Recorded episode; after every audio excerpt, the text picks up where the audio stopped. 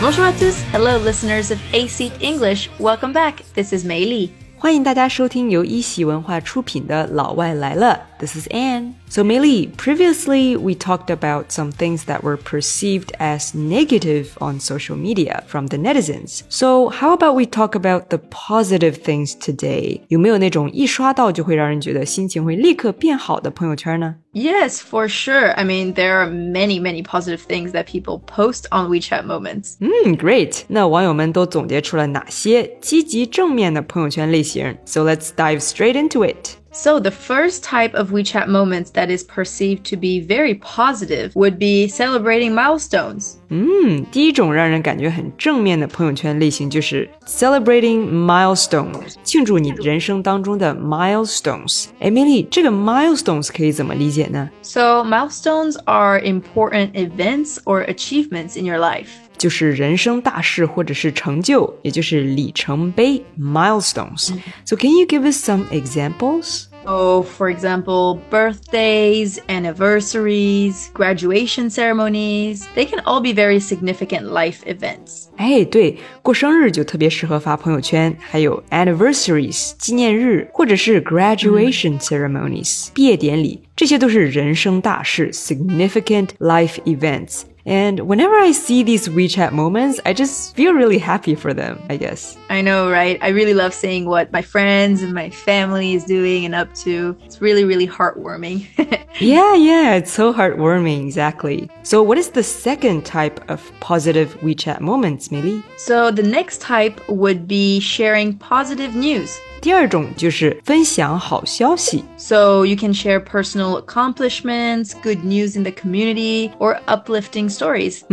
So maybe you got a promotion，比如说你升职了，that would be a personal accomplishment，个人成就，right？ Yeah, that would actually be a very good thing to share. 然后你还可以分享一些 uplifting stories，振奋人心的故事。So can you give us an example of a story that is uplifting? Mm, so maybe you can share uplifting stories about acts of kindness. This is something that I've been seeing a lot and I really enjoying seeing it. Mm, acts of kindness. Yeah, that's so sweet. Acts of kindness 也就是善行，好人好事。 So you know sometimes I would witness a random act of kindness that really warmed my heart and I just really want to share it with others. 哎，对，梅丽，有的时候会在路上，比如说看到有人随手做了一件好事去帮助别人，这种 random act of kindness 就特别特别的让人暖心。然后，如果有人在朋友圈里分享这种事情呢，我就会觉得，Wow，it's like a ray of sunshine，就好像朋友圈里照进了一束阳光，整个世界都变得更美好了。It's so heartwarming, right? Yeah, it is. I mean, it's a really beautiful reminder for us to be kind to other people. Yeah, it's a beautiful reminder. 可以提醒我们 be kind. So definitely share stories of random acts of kindness, if you will. Yeah, for sure. And so the next type is sharing pet and family moments. 分享跟宠物以及家人在一起的瞬间。 So sharing moments with pets, family, or loved ones can bring joy and really a sense of connections, I feel like. 对，发这些朋友圈呢，无论是给自己还是给他人，都可以带来幸福感 （joy） 以及 a sense of connection 与他人的一种连接感。So you can post photos of family outings and things like that. It's pretty appreciated and people like to see it. 嗯哼，大家还是比较喜欢看，比如说你跟家人一起外出时候的照片，photos of family outings。哎，那梅丽，你可不可以给我们想一个配套的英文朋友圈的文案呢？Can you give us an idea on what to write for a social media post of a family outing? Oof, this I'm really bad at captions. oh, really? but um, I guess you could write something like weekend well spent with the family. Um, Quality time together is priceless. Just things like that. Um, but I'm not the best person to ask. 呃，虽然你这么说，但是我觉得你这个文案还是想的很不错的啊。Yeah, quality time together is priceless. 共度的美好时光是无价的。Wow, I love it, Maelle. I think I'm going to use this line when I post on WeChat next time.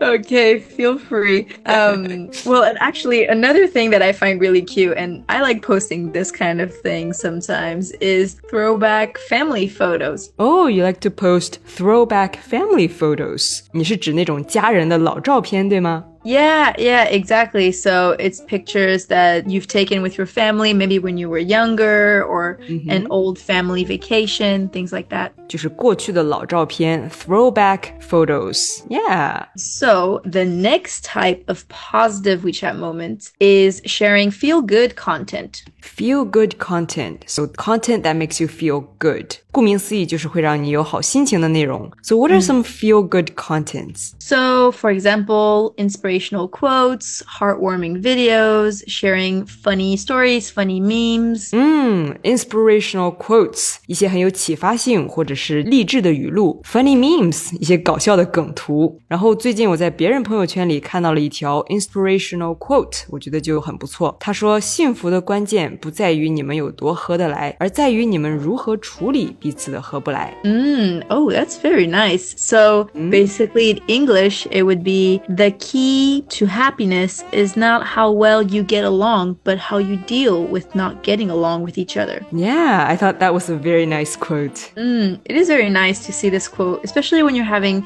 friendship or relationship troubles. Yeah, and sometimes when you're having a bad day, all you need is just an inspirational quote that says, Hey, you've got this. Or a funny cat meme to cheer you up.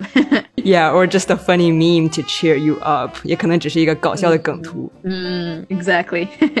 okay, so now we are on the last type of positive WeChat moments, which is sharing your personal journey. Sharing your personal journey，分享你的个人经历。So can you explain more about this? So here it would be like opening up and sharing your personal stories, especially challenges and life lessons learned. I think that's something that's very valuable nowadays. Yeah, that is so true, Maelle. 如果有人可以在朋友圈里 open up，然后分享他真实的个人经历，包括生活中的一些 challenges 艰难的部分，还有得到的一些人生教训、mm -hmm. life lessons learned，其实这样的内容很多人是愿意去看的，因为会觉得很真实。For sure, I think express expressing your vulnerabilities is also a very brave thing to do. Mm, yeah, it's not easy to express your vulnerabilities，、展示你脆弱的一面，因为我们已经太习惯于在朋友圈里展示我们生活中最光鲜亮丽的一面，right? We're so used to showing our best side on social media. Yeah, it's also nice to see some real down to earth content, like the reality behind it. Right, right. 如果能看到一些真实接地气 real down to earth content, it's very nice. And nowadays, if you only look at what people post on social media, it feels like everyone out there is living a better life than you. 就是好像人人都过得会比自己好。 Yeah, and in fact, it's not true at all. I mean, everyone has hard times, but it's just that not everyone is going to be posting about it. Yes, that's exactly right. So, I do have this quote that I want to share with you all, which I mean, it's short, but sometimes it's it's nice to hear it and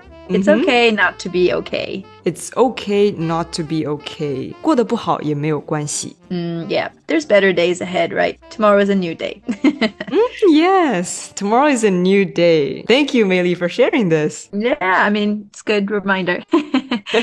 so, how about you, our dear listeners? What are some things that you think are positive about Chinese social media or foreign social media? Let us know in the comments below. This is Maelle. And this is Anne. See you soon. Bye bye.